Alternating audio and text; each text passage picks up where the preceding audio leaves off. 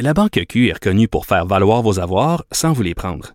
Mais quand vous pensez à votre premier compte bancaire, tu sais, dans le temps à l'école, vous faisiez vos dépôts avec vos scènes dans la petite enveloppe. Hmm, C'était bien beau. Mais avec le temps, ce vieux compte-là vous a coûté des milliers de dollars en frais, puis vous ne faites pas une scène d'intérêt.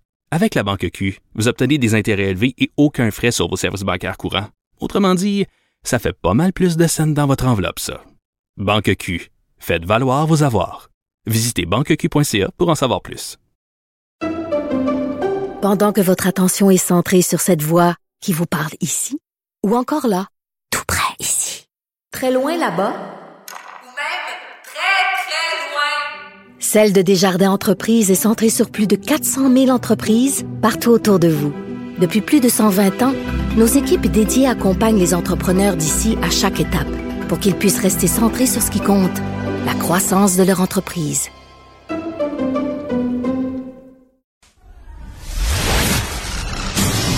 La chronique juridique de Nada Boumefta.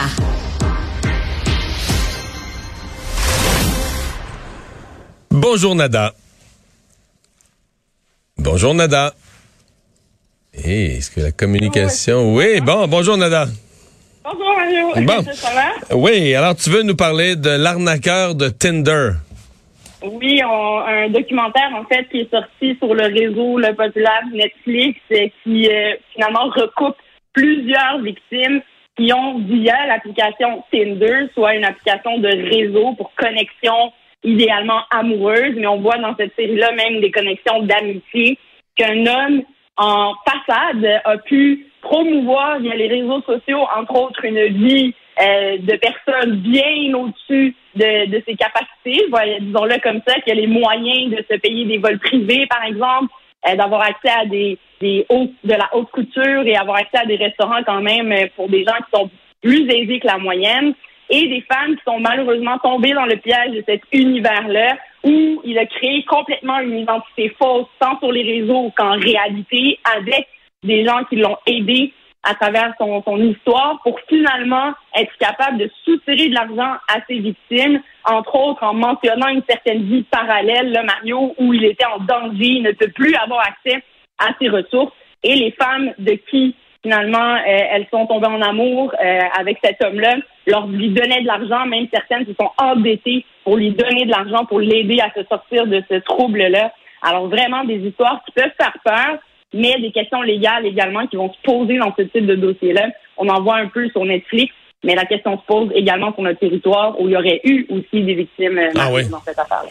Oui, il y en aurait eu. Et la grosse question, en fait, c'est de savoir, là, quand c'est sur des eaux, premièrement, internationales, où l'homme a plutôt frappé en Europe, mais il y en aurait eu aussi ici, et où il agit finalement, Mario, avec le consentement de ces femmes-là. Finalement, elles acceptent de transférer de l'argent à sa demande en pensant de l'aider. Et plusieurs pays n'ont malheureusement pas pu euh, l'accuser de fraude dans les circonstances, sauf sur certains détails où on le voit, par exemple, utiliser des documents sous un faux nom. Là, à ce moment-là, il y a peut-être plus de choses pour l'accuser au criminel.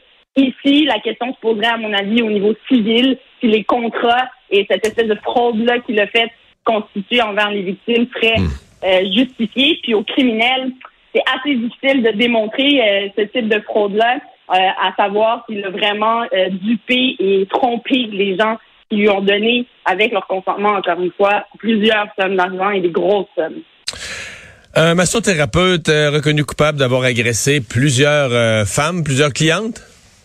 Ouais, je veux revenir là-dessus. Évidemment, on est dans la thématique un peu Saint-Valentin, des cadeaux peut-être qu'on peut s'offrir entre nous et malheureusement, ben, dans le domaine, il y a des gens qui pensent pouvoir euh, profiter un peu du moment finalement de vulnérabilité d'une personne qui est souvent nue, couchée sur une table pour recevoir normalement des soins où il y a contact physique sur la peau. Donc, normalement, ce contact-là, dans ces circonstances-là, ne se fait pas de nature sexuelle, mais cet individu-là a dépassé la ligne, a même été jusqu'à avoir des, des agressions complètes, finalement, euh, sur certaines de ses victimes qu'il a rencontrées dans le cadre de son travail de massothérapeute.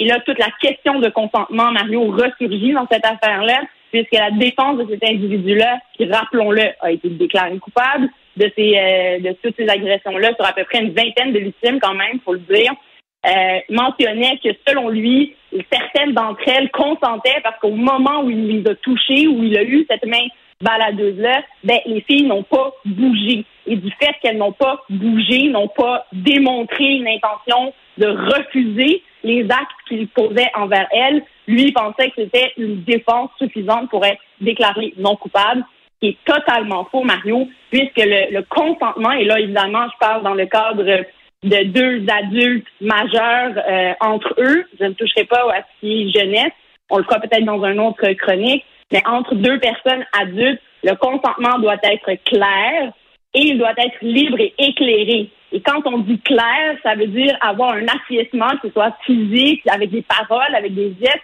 à des gestes sexuels consentants.